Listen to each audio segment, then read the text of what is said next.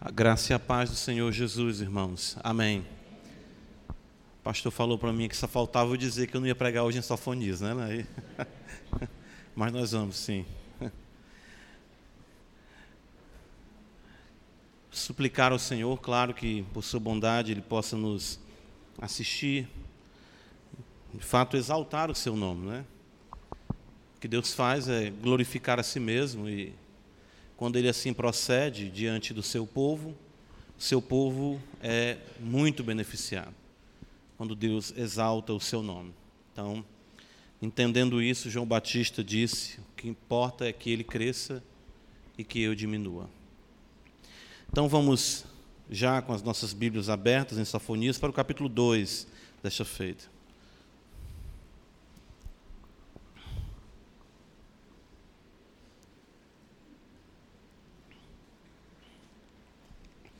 Nós vamos ler essa noite dos versos 1 até o versículo de número 3 da palavra de Deus. Diz-nos assim, profeta Sofonias: Concentra-te e examina-te, ó nação que não tens pudor, antes que saia o decreto, pois o dia se vai como a palha antes que venha sobre ti o furor da ira do Senhor. Sim, antes que venha sobre ti o dia da ira do Senhor. Buscai o Senhor, vós todos os mansos da terra, que cumpris o seu juízo. Buscai a justiça, buscai a mansidão. Porventura, lograreis esconder-vos no dia da ira do Senhor. Amém. Vamos orar ao nosso Deus. Pai nosso, que estás nos céus, santificado seja o teu nome. Venha a nós o teu reino e que seja feita a tua vontade, assim na terra como nos céus. Glorifica, Senhor, e magnifica acima de tudo teu nome e a tua palavra olha para nós, de fato, para as orações feitas neste lugar. Porque tu mesmo prometeu que se o teu povo, que se chama pelo teu nome, se ele se humilhasse, se ele se convertesse dos seus maus caminhos, se ele te buscasse, então o Senhor abençoaria o teu povo, traria bênçãos copiosas sobre ele. Eis-nos aqui, Deus verdadeiro revelado em Israel, Deus poderoso, revelado plenamente em teu Santo Filho, nosso Senhor Jesus Cristo. Eis-nos aqui invocando a Ti e pedindo a Deus, suplicando o Teu favor para que Tu não nos trate consoante os nossos pecados, mas que nossas vidas possam, Senhor, ser encontradas diante de Ti, limpas por este sangue bendito, eficaz, poderoso, derramado na cruz do Calvário para a redenção dos teus eleitos. Senhor da glória, não poderia de forma nenhuma aquele que pagou preço tão alto desistir de nós facilmente. E essa é a nossa convicção de que a obra feita em nós de uma vez por todas, esta obra maravilhosa que é ainda desenvolvida rumo à consumação, à glorificação pelo teu Espírito, ela possa cada vez mais ser acelerada em nós, perceptível em nós, concretizada em nós para o louvor do teu nome. Completa o número dos teus eleitos, Senhor. Maranata, vem, Senhor Jesus, vem, vem para a tua igreja, vem para o teu povo, vem estabelecer o teu reino de forma visível. Vem reinar sobre todas as esferas, como cantamos hoje, todas as nações venham se prostrar diante de Ti. No Oriente, no Ocidente, ó Deus, todas as nações venham dizer que somente o Senhor Jesus Cristo, Ele é o Senhor para a glória de Deus Pai. Almejamos isso, vivemos todos os dias das nossas vidas buscando isso e suplicando a Ti que Tu não rejeites a oferta dos nossos lábios, lábios que confessam o Teu nome, mesmo na limitação do nosso ser, na falha, nos pecados que nós cometemos, não te afasta de nós, ó Senhor da glória. Nós temos essa promessa que se tu nos amou quando nós ainda éramos pecadores, muito mais agora. Então, Senhor, no nosso lar, no nosso deitar, no nosso levantar, na convivência com a esposa, com o marido, com os filhos, no trabalho, no ir à escola, à faculdade, ó Deus, nas relações legítimas, aqui na igreja, Senhor, glorifica o teu nome em nossas vidas. Dá-nos vidas cada vez mais autênticas, com o peso da glória sobre elas refletindo o teu caráter, e isso possa ser percebido na vivência dos santos. Vem despertar a tua igreja, vem, Senhor, despertar, avivar o teu povo, levar o teu povo a um amor intenso à tua palavra, e a uma vida de comunhão contigo, uma vida intensa de oração. Livra-nos, ó Deus, e não deixa nos acostumarmos à mediocridade. Compadece-te da tua igreja. Sabemos, ó Senhor, como afirmamos hoje, cremos no Espírito Santo Cremos na comunhão dos santos, cremos sim que, apesar de pecadores, de tantas cabeças diferentes, tantas falhas, aqui é a casa do Deus vivo, nós somos morada de Deus. E nós queremos, ó Deus, estarmos apercebidos do Teu poder e da Tua graça em nossas vidas, por isso, pela Tua palavra, por amor a Ti, a fim de que a cruz seja exaltada mais uma vez essa noite, faz grandes coisas no nosso meio, cativa o nosso coração, nossa mente, que eles sejam totalmente teus, este é o nosso anelo. E vidas que estão dispersas, distantes de ti, alheias, alienadas, captura essa noite, dobra-as a ti, Senhor. Tu é poderoso para, com apenas um olhar teu, render este homem, esta mulher, este jovem diante de ti. Por isso, assim o faz, para que haja alegria no céu, por mais um pecador que se arrepende para a glória do teu nome. Visita a tua igreja, fende os céus e vem sobre nós, Senhor, de forma poderosa, unicamente para a glória do teu nome. É isso tudo que nós te pedimos, de fato, com esse foco de glorificar o teu nome em Cristo Jesus, Senhor. Amém.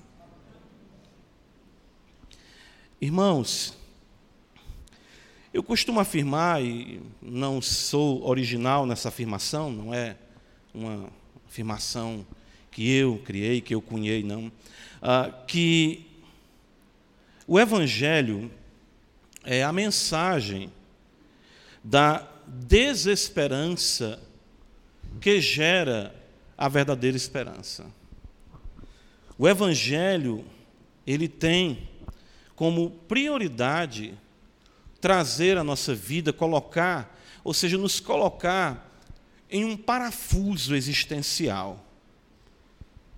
Ou seja, nos levar a percebermos a gravidade dos nossos pecados, a santidade de Deus e a inescapável destruição que paira sobre a cabeça de todo aquele que não serve ao Senhor. É isso que está em Romanos 1, verso 18, quando Paulo anteriormente disse que o Evangelho é o poder de Deus para a salvação de todo aquele que crê.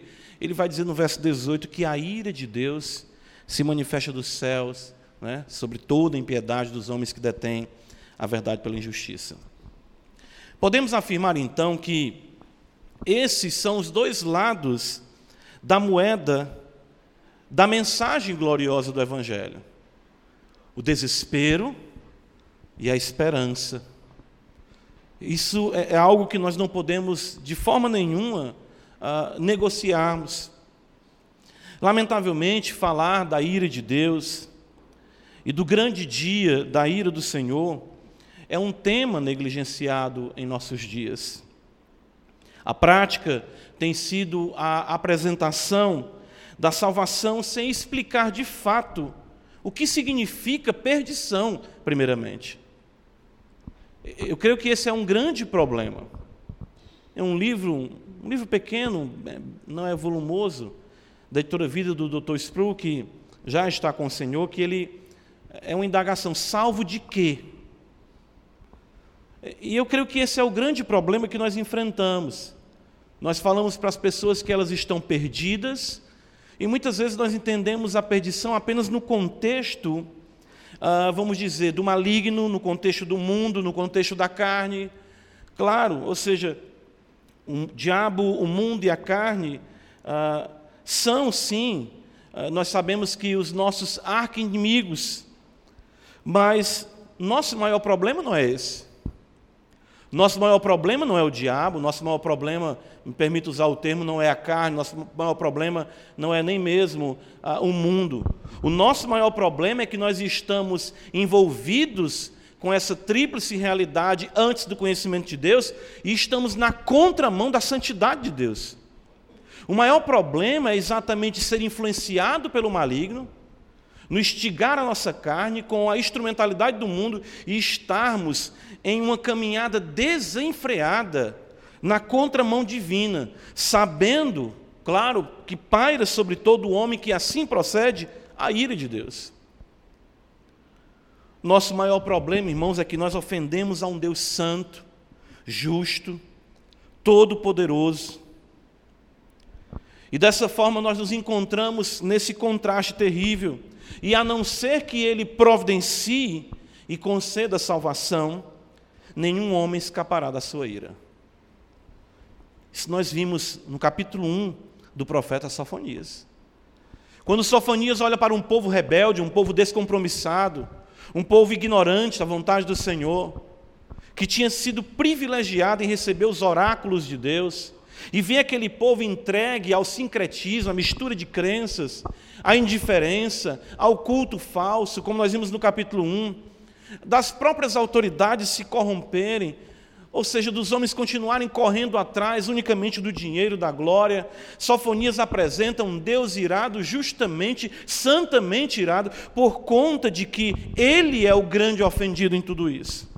E nós podemos afirmar que Sofonias está apresentando o Evangelho. Podemos dizer: eis o Evangelho.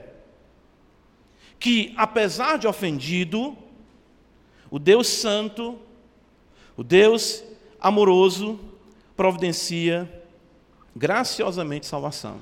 É, é aqui que nós começamos a ver o outro lado da moeda. A mensagem, a pregação do Evangelho é isso. Eu antes, né, outrora, no começo da caminhada cristã, eu pensava que tinha que conquistar as pessoas para a fé. Eu pensava que tinha que argumentar com elas para que elas aceitassem a minha convicção religiosa. Aceita Jesus, Jesus te ama, Deus tem um plano para a tua vida. Então, é, eu parti desse pressuposto e as pessoas claramente diziam: Não, eu tenho Jesus, eu entendo isso. Mas quando eu compreendi pela palavra que eu tinha exatamente que apresentar a ira de Deus, a justiça de Deus, a lei violada pelo pecador, isso fez toda a diferença, primeiramente para mim. E aí, na sequência, nós vamos observar a esperança, a graça e a misericórdia demonstrados pelo Senhor. E é isso que apresenta o profeta Safonias para nós. Não foi com o intuito de deixar o povo sem esperança. Não foi com o intuito ah, de deixar o povo sem solução que Sofonias anunciou o grande e terrível dia do Senhor. Não foi. Não foi simplesmente para causar medo. Às vezes a pessoa pensa que o pregador tem prazer pastor gosta de deixar a gente no acocho, né? Não, não é isso. Mas quando Deus anuncia o seu juízo, a sua ira, pode ter certeza que a carruagem da misericórdia seguem os cavalos que anunciam a sua ira.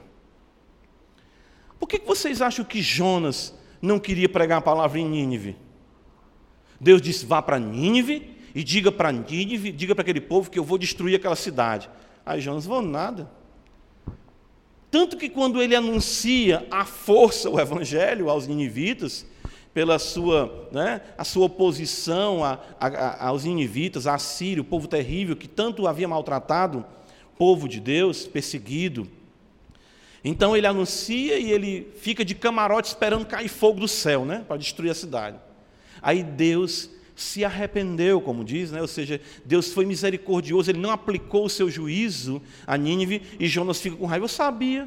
Por isso que eu não queria vir aqui falar do juízo, porque eu sabia que tu és Deus misericordioso, longânimo, tardio em se e que tu iria salvar esse povo. Então nós já podemos daqui compreender, observar, que quando nós apresentamos as nuvens negras da ira de Deus, a tempestade que está prestes a se precipitar, pode ser um momento, e nós cremos nisso pela palavra, piamente de que o sol da justiça está prestes a nascer no coração daqueles que se perdem.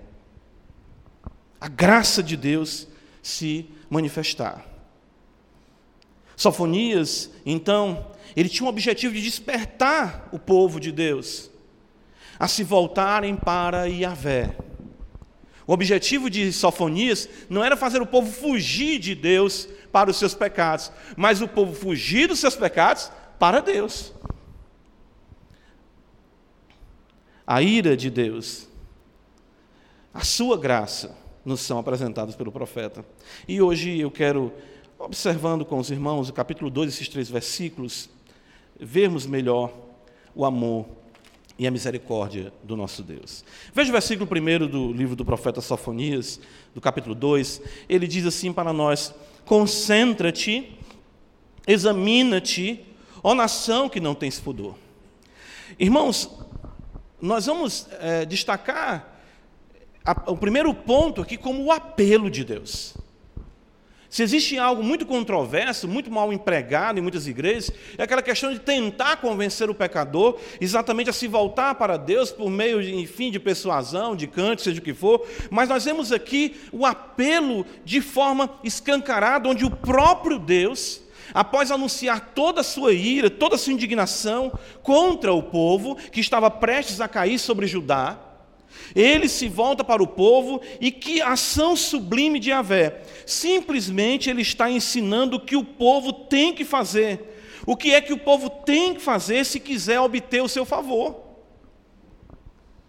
Então, a, a, a, ideia aqui no texto, que está traduzido para nós como concentra-te, examina-te, é a ideia de se reúnam-se juntos, e isso duas vezes: reúnam-se juntos, reúnam-se juntos, ó nação, se unam.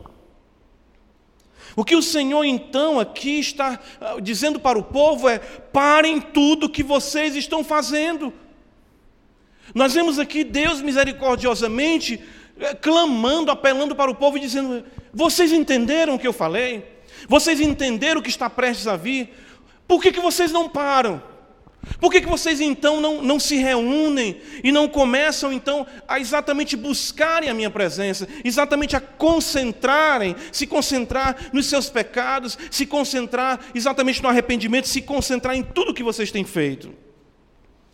Nós vemos aqui, irmãos, uma graça imensa de Deus ser completamente justo em fazer tudo o que ele anunciou no capítulo 1, mas ele dizendo para o povo: Eu vou ensinar vocês o que vocês podem fazer e o que vocês devem fazer para exatamente alcançarem o meu favor. É hora de vocês, é, como se pudéssemos dizer, juntos se reunirem. Livro do profeta Joel, se você voltar um pouco comigo aqui, ele vai trazer algo semelhante para nós nessa atitude misericordiosa de Deus. Ele diz assim para nós, livro do profeta Joel. Depois também de anunciar o juízo, a destruição sobre Jerusalém. Capítulo 2 do profeta Joel, versículo 15, está escrito: Tocai a trombeta em Sião promulgar um santo jejum, Deus está ensinando o povo a, a, a, a exatamente ficar contrito, proclamar uma assembleia solene, Congregai o povo, santificai a congregação, ajuntai os anciãos, reuni os filhinhos e os que mamam, sai o noivo da sua recâmara, ou seja, está na lua de mel, mas é mais importante é a comunhão comigo, e a noiva do seu aposento, chorem os sacerdotes, ministros do Senhor, entre o pórtico e o altar, e orem, orem dizendo assim: poupa o teu povo, Senhor, e não entregues a tua herança ao opróbrio, para que as nações façam escárnio dele. Vejam, irmãos, que coisa impressionante. Deus, ele poderia simplesmente já dizer: Eu já anunciei, eu já avisei, e eu não vou fazer mais isso. Mas é como se Deus nos tomasse pela mão e nos dissesse: ah, Te ajoelha aqui, abre esse livro, olha para mim, busca mim, clama a mim. Deus está dizendo para o povo parar de correr.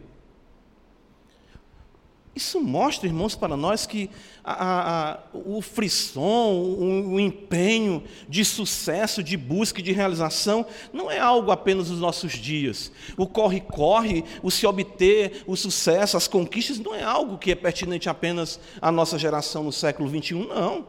Mesmo ali, aproximadamente 600 anos antes de Cristo, o profeta Sofonias, usado pelo Senhor, disse para o povo: ah, parem. É hora de vocês exatamente buscarem ao Senhor, e isso, é claro, tem também aplicação na nossa individualidade.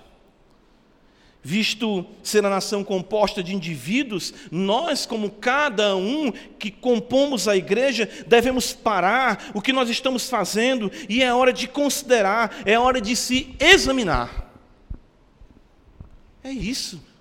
Nós ficamos muitas vezes ah, sofrendo e chorando e lamentando e não compreendemos muitas vezes o que está se passando em nossa vida. É Deus nos urgindo, é Deus nos pressionando, é Deus instando conosco para que nós venhamos de fato a nos reunir, a buscarmos ao Senhor, a invocarmos o Seu nome. O livro do profeta Malaquias, você vê um pouco mais à frente, ah, existem os que se unem para o mal. É verdade. Lamentavelmente, existem os que se unem para o mal. Veja no livro de Malaquias, capítulo 3, versículo 13. Diz assim a palavra do Senhor: As vossas palavras foram duras para mim, diz o Senhor. Mas vós dizeis: Que temos falado contra ti? Vós dizeis: Veja, a segunda pessoa, vós dizeis: do plural. Inútil é servir a Deus, que nos aproveitou termos cuidado em guardar os seus preceitos e em andar de luto diante do Senhor dos Exércitos. Ora, pois nós reputamos por felizes os soberbos. Olha os que se reúnem para cogitar o mal. Também os que cometem impiedade prosperam. Sim, eles tentam ao Senhor e escapam. Veja que as pessoas se unem para dizer: rapaz, esse negócio de igreja, de crente, não é algo que tem muito futuro, não. Estou aqui, eu estou dizimando, estou vindo para a igreja e eu fico vendo é um mundo bem e o que eu quero eu não obtenho, e minha vida é muitas vezes tão difícil. A luta do salmista Azaf. Mas veja o que diz no versículo 16: Então os que temiam ao Senhor falavam uns aos outros. O Senhor atentava e ouvia havia um memorial escrito diante dele para os que temem ao Senhor e para os que se lembram do seu nome. Eles serão para mim particular tesouro naquele dia que preparei. Veja a menção do dia do Senhor. Diz o Senhor dos Exércitos: Poupá-lo-ei como um homem poupa seu filho que o serve. Então vereis outra vez a diferença entre o justo e o perverso, entre o que serve a Deus e o que não serve. Irmãos, isso é maravilhoso porque o que o texto está dizendo é que nós devemos nos unir, e aqui a gente tem muitas implicações, de fato, aplicações do próprio Evangelho ou das epístolas. As más conversações corrompem os bons costumes. O fato intenso das epístolas falarem uns aos outros, aconselhai-vos uns aos outros. A realidade, vamos parar, vamos nos unir, vamos nos reunir, vamos considerar os nossos pecados. Deus está, de fato, sendo gracioso e urgindo para conosco, para que Ele venha nos abençoar. Deus quer nos abençoar, irmãos. Quando é que nós vamos entender isso? É tão escancarada essa graça que né, o texto continua dizendo assim para nós: volta para Sofonias, concentra-te e examina-te, ó nação que não tens pudor. Ah, algumas interpretações desse versículo podem destacar nação, nação não desejável. Nação, me permita, separado, sem vergonha, que não tem pudor, não desejável. E aqui nós vemos mais ainda o apelo de Deus de se voltar para um povo indesejável, para instigá-lo a desejá-lo. Como nós estávamos aqui mencionando, Deus nos amou quando nós ainda éramos pecadores. E a Vé se volta para um povo despudorado, não desejável, que não desejava e revela tão grande misericórdia. Livro do profeta Ezequiel, capítulo 16. Esse texto mais longo nós vamos ler, mas eu creio que seja uh, muito pertinente a essa realidade de uma nação não desejável, uma nação sem pudor. Ah, irmãos, o que é que há em nós que nos recomende a Deus? É isso que o profeta Sofonias está destacando, e mesmo assim ele se volta para nós. Mesmo assim, ele, ele nos orienta, ele nos instrui. Você pode desistir de você, mas Deus não desiste de você. Isso é impressionante isso. O profeta diz, destacando como foi que Deus resgatou o povo de Israel. E ele diz no capítulo 16: Veio a minha palavra do Senhor dizendo: Filho do homem. Acompanhe essa leitura. Faze conhecer a Jerusalém as suas abominações e diz: Assim diz o Senhor, Deus a Jerusalém a tua origem e o teu nascimento procedem da terra dos cananeus. Teu pai era morreu e tua mãe era eteia. De uma terra terrível, sem nenhuma ascendência importante, pagãos. Quanto ao teu nascimento, no dia em que nasceste, não te foi cortado o umbigo, nem foste lavada com água para te limpar, nem esfregada com sal, nem envolta em faixas. Não se apiedou de ti olho algum para te fazer alguma destas coisas. Compadecido de ti, Antes foste lançado em pleno campo no dia em que nasceste, porque tiveram nojo de ti. Era assim que Deus via exatamente a Jerusalém: um, um, um feto, um aborto lançado ali, a revolver-se no seu sangue. Passando eu por junto de ti, vi-te a revolver-te no teu sangue e te disse: Ainda que estás no teu sangue, vive. Sim, ainda que estás no teu sangue, vive. Eu te fiz multiplicar como o renovo do campo, cresceste, te engrandeceste, chegaste à grande formosura, formaram-se os teus seios, te cresceram cabelos, no entanto, estavas nua e descoberta. Passando eu por junto de ti, vi-te, e eis que o teu tempo era tempo de amores, então estendi sobre ti as abas do meu manto, e cobri a tua nudez, dei-te juramento, e entrei em aliança contigo, diz o Senhor Deus, e passaste a ser minha. Então te lavei com água, e te enxuguei do teu sangue, te ungi com óleo. Também te vesti de roupas bordadas, e te calcei com couro do, da melhor qualidade, te cingi de linho fino, te cobri de seda. Também te adornei com enfeites, e te pus braceletes nas mãos e colar a roda do teu pescoço. Coloquei-te um pendente no nariz, arrecadas nas orelhas e linda coroa na cabeça, assim foste ornada de ouro e prata. O teu vestido era de linho fino, de, de seda de bordados nutriste-te da flor de farinha, de mel, de azeite, eras formosa em extremo e chegaste a ser rainha. Correu a tua fama entre as nações por causa da tua formosura, pois era perfeita por causa da minha glória que eu pusera em ti, diz o Senhor Deus. Irmãos, o apelo de Deus, Ele está dizendo: vocês pensam que Existe alguma coisa em vocês que faz com que eu haja dessa forma para com vocês, que eu dê a vocês, vamos dizer aqui, o segredo ou que passos tomarem para exatamente serem livres da minha ira? Não, eu faço isso unicamente por amor, porque eu resolvi te amar. Irmão, isso é um apelo maravilhoso, isso aqui ah, é, é, é um apelo sublime. A ideia é que não importa a sua vida, sua história, seu presente, o seu passado, Deus quer e tem o poder de fazer o teu futuro glorioso junto dele. Isso é evangelho. Isso é evangelho, é isso que Sofonias apresenta aqui quando Deus descreve esse povo em toda essa corrupção e diz: concentra-te, examina-te, ó nação que não tens pudor. Versículo 2, observa comigo, além do apelo, nós podemos destacar aqui a urgência do chamado do Evangelho. Veja que ele diz para nós: antes que saia o decreto, pois o dia se vai como a palha, antes que venha sobre ti o furor da ira do Senhor. Sim, antes que venha sobre ti a ira do Senhor. Antes, antes, antes. Uma urgência tripla aqui. Quem deveria estar preocupado com o seu destino eterno? O próprio homem. Quem deveria compreender que o tempo está passando? O homem. Quem deveria considerar o momento oportuno? O homem. Mas quem de fato está cuidando de tudo isso com essa graça escandalosa? Deus é quem está ungindo com o indolente, com o impenitente, o insensível pecador. É impressionante isso, irmãos, porque nós vemos essa realidade, nós como pais, às vezes percebemos isso. Nós dizemos para os nossos filhos: cuida, corre, você vai perder essa oportunidade. Ou ficamos urgindo com os nossos filhos, talvez numa proporção muito menor comparada do Senhor, mas o fato é que parece que nós não conseguimos ver. Você que está aqui não consegue ver isso, que, você está caminhando em um rumo uh, perigoso. E Deus, ele por não ter prazer na morte do ímpio, ele diz: antes, antes, antes.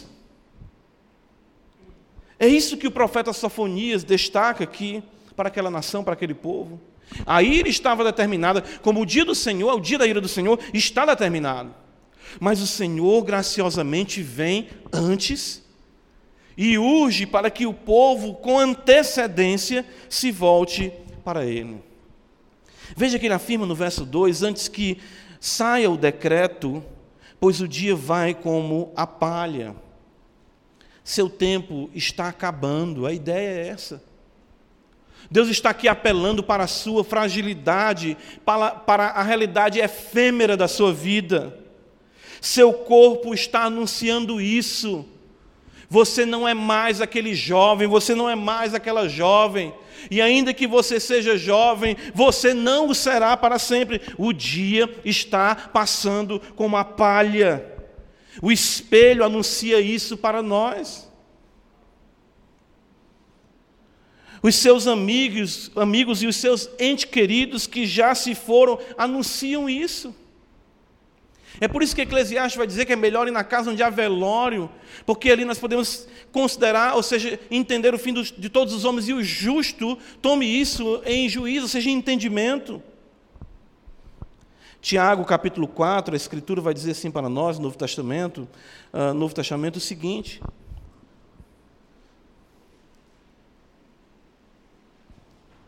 Tiago 4.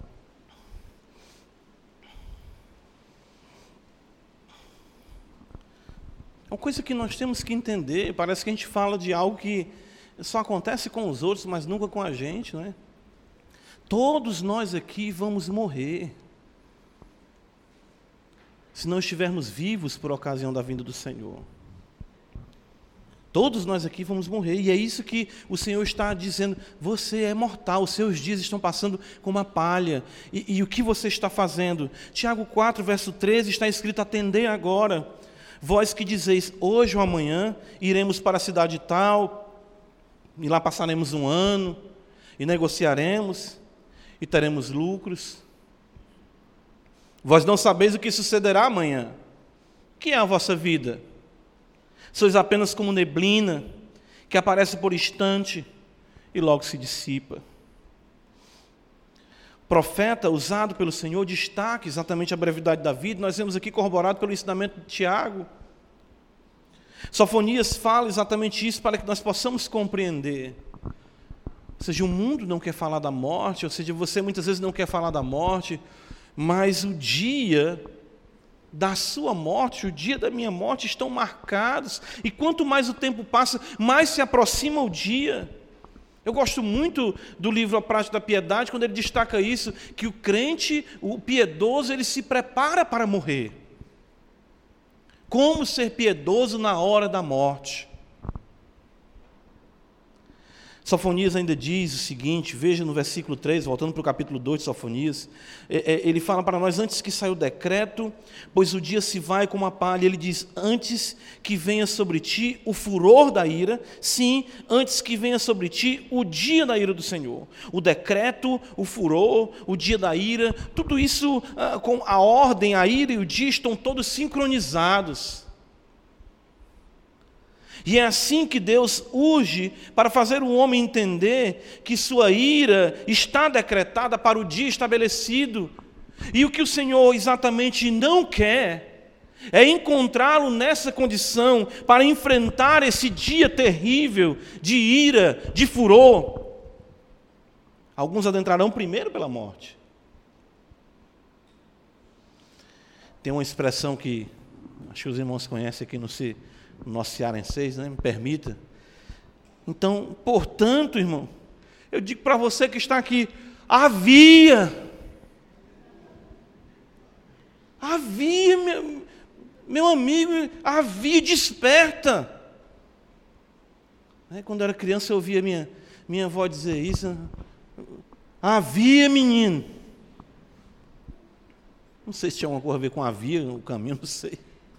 Mas a ideia é te alui. Como você pode sair daqui esta noite sem ter esse assunto resolvido? Meu amigo, você que entrou aqui, você que não é cristão, você que se afirma mesmo, olha, eu ainda não sou crente, eu não sei como é que você pode sair daqui essa noite sem ter esse assunto resolvido sem ter esse assunto colocado como uma realidade urgente, urgentíssima na sua vida. O próprio Deus, que conhece o tempo e a época, que conhece o dia do fim de todos os homens, Ele está urgindo comigo e com você. É igual aquela história de pai e de mãe, né? O pessoal brinca com essa questão e diz assim: quando a gente vai sair de casa e para um lugar que o pai e a mãe não quer que a gente vá, aí já vou, pai, cuidado. Por que, que a senhora disse isso? Né? Quando o pai e a mãe descuidado, você já fica com medo que vai acontecer alguma coisa. Não, o que foi, mãe? Não, estou só dizendo, cuidado. Aí você, não vou mais não. Não vou mais. Se essa realidade, né, vamos dizer assim, um tanto supersticiosa paira sobre nós, o que dizer do pai que conhece de fato tudo? E ele está dizendo para mim, para você, quando nós saímos daqui: cuidado, cuidado. Eu estou avisando com antecedência. Antes, antes, antes. Essa realidade tripla é muito intensa em Jesus, né? Ele, ele fala muito isso também. Nós vamos já observar aqui na, na sequência do texto. Uh, ou seja, Deus está ungindo com você. Irmãos, aí eu digo para vocês: um livro como esse, de Solfonias, uh, 600 anos de Cristo, mais de 2.600 anos para nós, vamos dizer aproximadamente, não é o evangelho puro. Não é Deus dizendo, tenha cuidado, não faça isso, não saia daqui, a sua vida vai acabar rapidamente, o decreto está marcado, o dia da minha ira, o dia do furor, e você não está tentando para isso. Você não está parando, você está correndo atrás de coisas que não vão trazer de fato a felicidade a você. Pois bem, você disse assim: como é que eu resolvo isso, pastor? E eu vejo o profeta Safonias nos dizer isso no capítulo 2, versículo 3. Veja como é maravilhoso isso. Nós vimos o apelo, nós vimos a urgência, e nós vamos ver no versículo 3 a solução. Veja só, ele diz aqui: buscai o Senhor. Irmão, irmãos, que, que expressão linda, que expressão carregada, sabe? Deus está dizendo assim: eu sou a solução para ti. E veja mais uma vez a realidade tríplice. Veja só: buscai o Senhor, vós todos os mansos da terra, que cumpris o seu juízo, buscai a justiça, buscai a mansidão. Três vezes, se ele urgiu, se ele urgiu dizendo três vezes antes, antes, antes, ele agora apresenta a solução dizendo: buscai, buscai, buscai. Imperativo. Buscai, buscai buscai. O voltar-se para Deus é a solução. Que, que, que, beleza, que, que simplicidade do Evangelho no profeta Safonias. Puritano Matthew Henry, comentando essa passagem, ele diz o seguinte: a esperança do livramento de julgamento repousa sobre a oração. Que coisa impressionante, por que isso? A oração. Ah, então eu fizer uma oração que minha vida está resolvida. Não, não é oração no contexto de mandinga, de superstição, ou da tua fé, ou de vitória, ou de decreto, não. A oração é o que? É um relacionamento com Deus. O que Deus está dizendo é: clama a mim. Nós podemos afirmar que quando Deus salva um homem, Ele o leva à oração. Romanos 10, 13 diz: Todo aquele que invocar o nome do Senhor será salvo que, que Deus apresenta como a solução aqui para nós?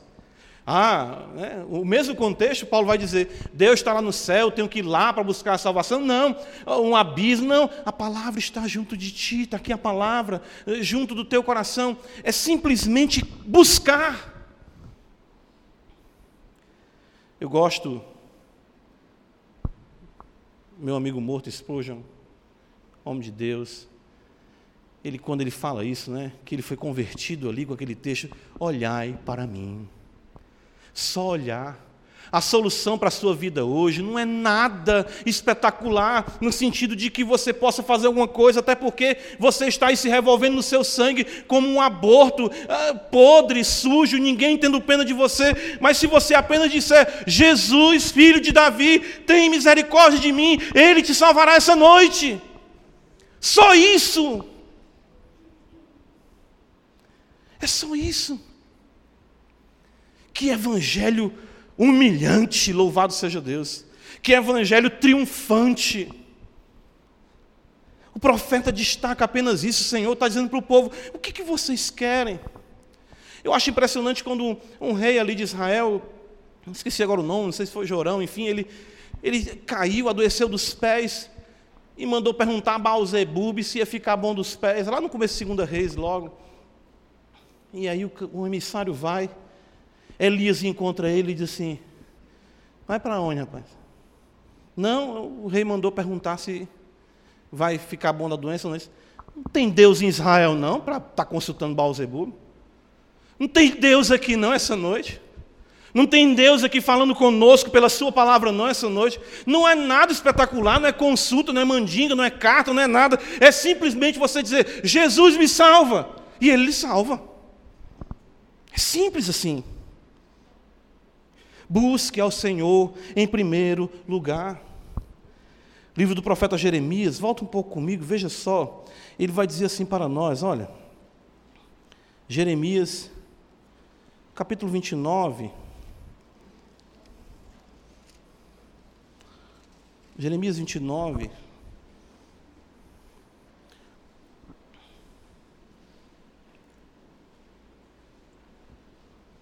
Ele diz assim: que beleza, olha só, isso aqui é, é, é maravilhoso. Vamos ler a partir do versículo 11, veja só, ele diz: Eu é que sei, diz o Senhor, que pensamentos tenho a vosso respeito. Que coisa linda, né? Diz o Senhor, pensamentos de paz e não de mal. Mas, Senhor, tu anunciou o mal, exatamente eu anunciei o mal para tu fugir dele. Meu pensamento acerca de ti é de paz para vos dar o fim que desejais. Olha a solução. Então me invocareis, passareis a orar a mim, e eu vos ouvirei. Buscar-me-eis e me achareis quando me buscardes de todo o vosso coração. A tua ruína, ó Israel, procede unicamente de ti mas a tua glória procede unicamente de mim, diz o Senhor. É por isso que o Senhor, o que, que Ele vai dar de melhor para mim? Um pai dá o melhor ao seu filho, é por isso que Jesus fala em Lucas capítulo 11, está lá, pedi, dá-se-vos-á, buscai e achareis, batei e abri-se-vos-á.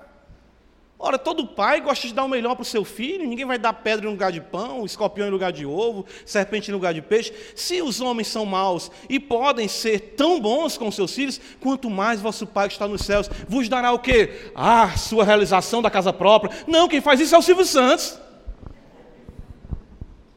Compre o carnê do baú. Ah, sua realização da sua formação, estude.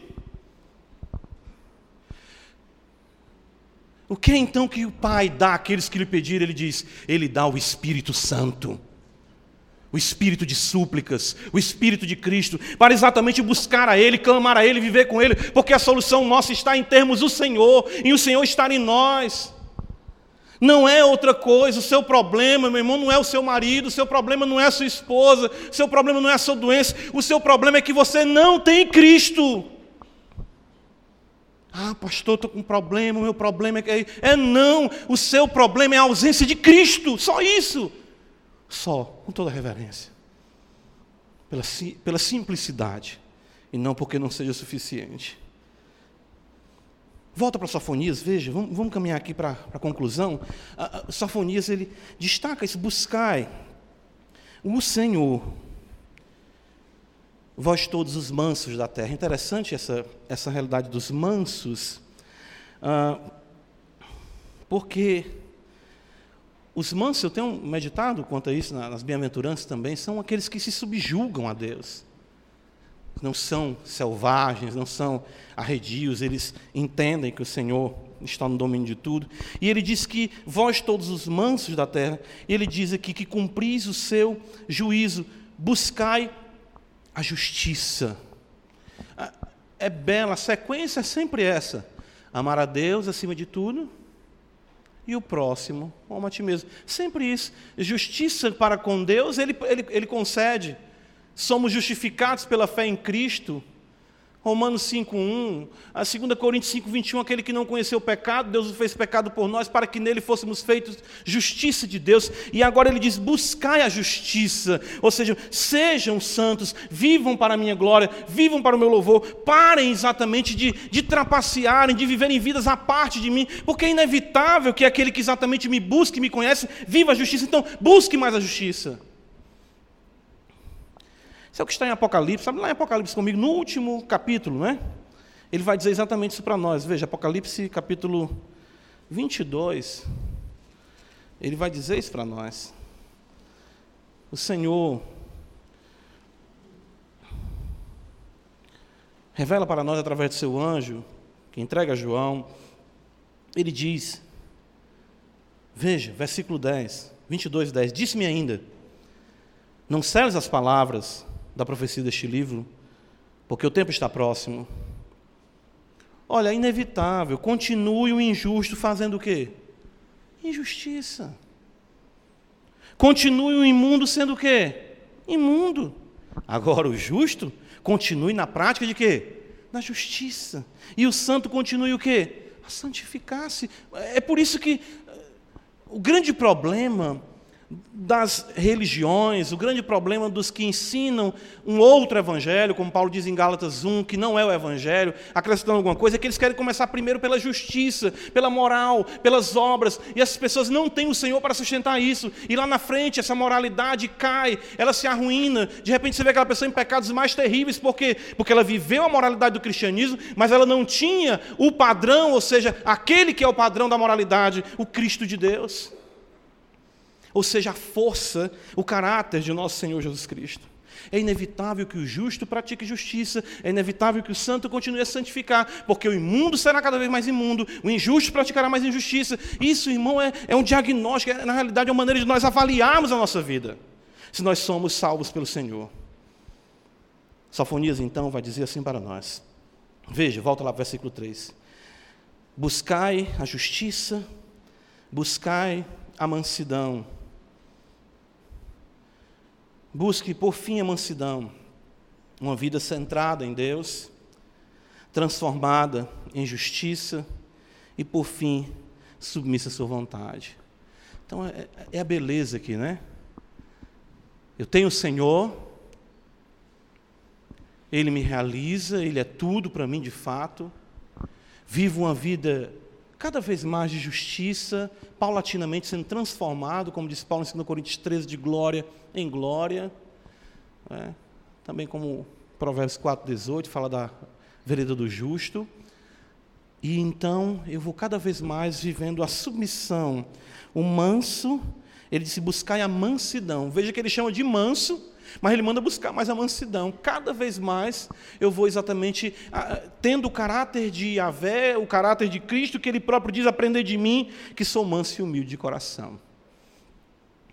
Agora, para nós concluirmos, eu acho fantástico como o profeta termina esse, esse apelo, ah, esse apelo urgente com a solução apresentada por ele. Veja só, ele diz assim: Porventura, lograreis esconder-vos no dia da ira do Senhor. Que, beleza como ele termina isso aqui. É, é como se ele dissesse assim: quem sabe, hã? porventura, ele se voltará para você. Hã?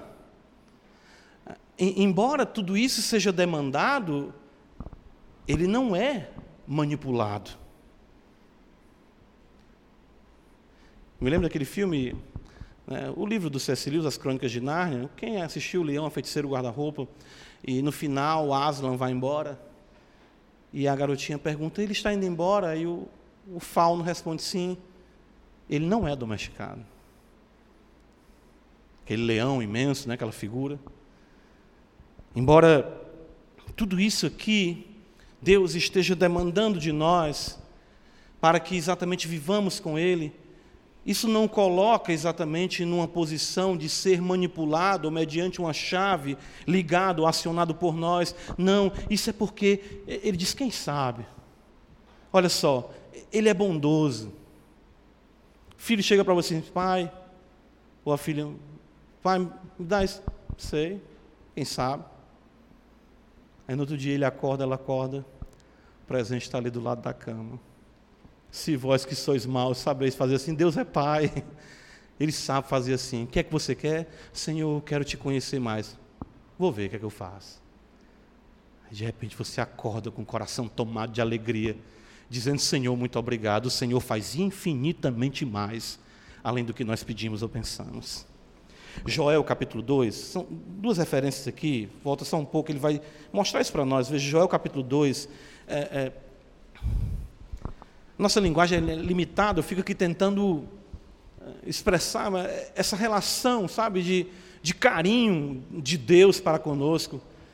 Quem sabe vocês não vão lograr, ou seja, obter, eu poupar vocês, e de fato, observando a profecia no seu contexto de juízo nacional sobre Jerusalém, muitos judeus foram transportados em bondade para a Babilônia.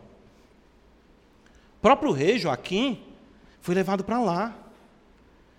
Diferentemente de Zedequias, que viu seus filhos mortos, porque não obedeceu a palavra do Senhor por boca de Jeremias, viu seus filhos serem mortos diante dele, depois seus olhos vazados, ele foi levado em cadeias para a Babilônia. Outro rei anterior, ele foi levado em bondade, honrado. Eles lograram, ou seja, eles se arrependeram, eles ouviram com certeza a palavra de Sofonias, de Jeremias, e eles buscaram, pediram misericórdia ao Senhor, porque havia um grupo de, de mansos na terra, de pessoas realmente que buscavam o Senhor, e Deus teve misericórdia deles. Joel 2,14, ele vai dizer assim: olha, como é interessante. Quem sabe? Né? Vamos ler o 13. Rasgai o vosso coração e nós vossas vestes, e convertei-vos ao Senhor, vosso Deus, porque Ele é misericordioso e compassivo e tardio em graça e grande em benignidade, e se arrepende do mal. Quem sabe se não se voltará e se arrependerá, e deixará após si uma bênção, uma oferta de manjares e libação para o Senhor vosso Deus. Irmão, isso aqui é tão interessante porque o juízo anunciado por Joel consistia em destruição das lavouras. E Deus está dizendo: quem sabe eu não venha prosperar vocês novamente e eu venha dar vocês um culto maravilhoso, vocês venham exatamente me adorar com abundância de oferta de manjares e vocês se alegrem na minha presença. Quem sabe? Hã? Quem sabe? Só agora Amós capítulo 5, ele também fala isso. Veja, Amós capítulo 5.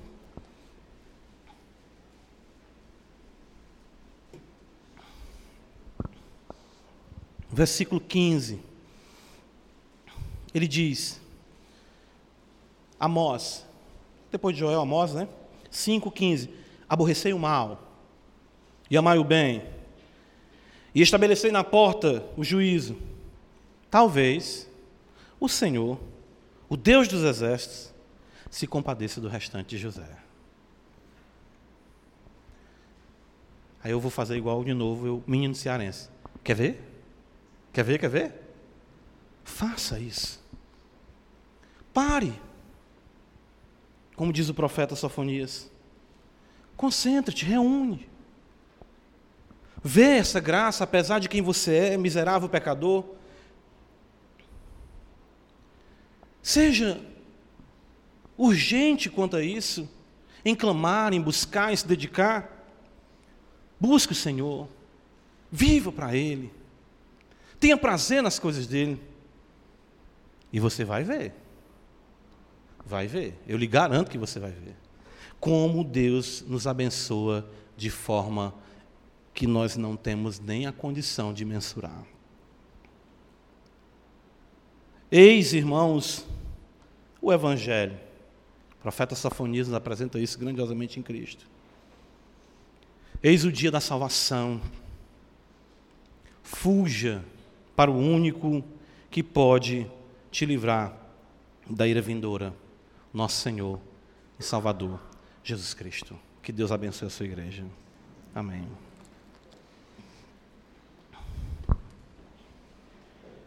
Pai, nós só podemos te agradecer porque é teu deleite magnificar o teu filho, e é o nosso deleite, embora imperfeitos, sermos participantes deste momento singular.